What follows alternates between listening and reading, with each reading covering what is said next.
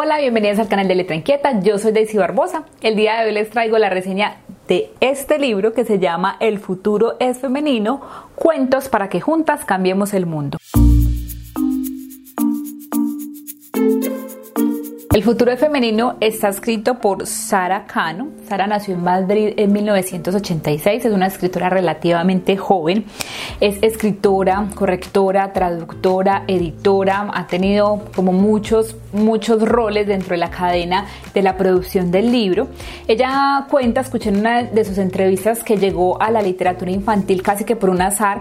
Ella no soñó con escribir literatura infantil, no fue lectora de literatura infantil, solo que se fue encontrando con la literatura a partir de su trabajo y fue así entonces como decidió escribir libros para niños. Yo tengo que hacer una salvedad acá y es que a mí no me parece que esta sea eh, una obra de literatura infantil, siento que puede ser más una obra para, para adolescentes, pero yo no la entraría dentro de la literatura infantil. Eh, Sara Cano tiene unos, una serie de libros muy famosos que se llama El terror de sexto A, está compuesto por seis libros que fueron escritos entre el 2015 y el 2018, algo así. Y está ahora con una serie que no sé si ya la terminó, que se llama Jurásico Total. Es una escritora totalmente nueva para mí y les voy a contar entonces en la reseña qué tal me parece este libro. El futuro es femenino, ocho cuentos para que juntas cambiemos el mundo. Contiene ocho, ocho historias, una, historias que están ilustradas por ocho ilustradoras diferentes. Eh, esas historias les voy a contar como las cuatro que más me llamaron la atención. La primera es un cuento que habla sobre identidad.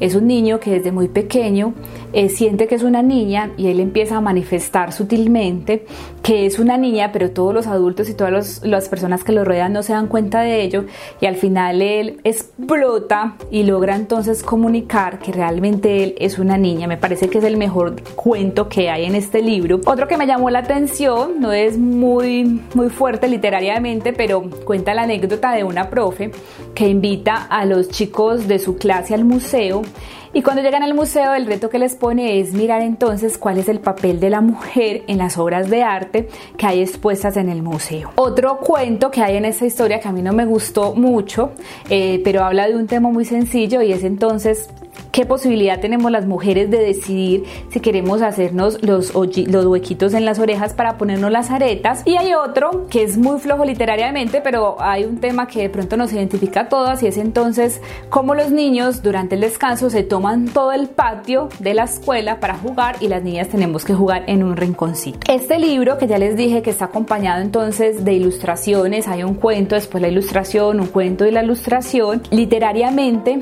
no es muy rico, digamos que no trasciende de las anécdotas, unas anécdotas muy directas porque están entonces cobijadas bajo eso de tienen que ser temas femeninos y cómo las mujeres nos identificamos con estos temas que digamos que son pues que son cliché o que siempre serán los mismos el asunto de las aretas de siempre estar bonitas o de que no nos reconocen o el asunto de la menstruación que son como los temas que transversan este libro y les voy a contar, para finalizar el video, tres razones por las que a mí no me gustó tanto esta historia.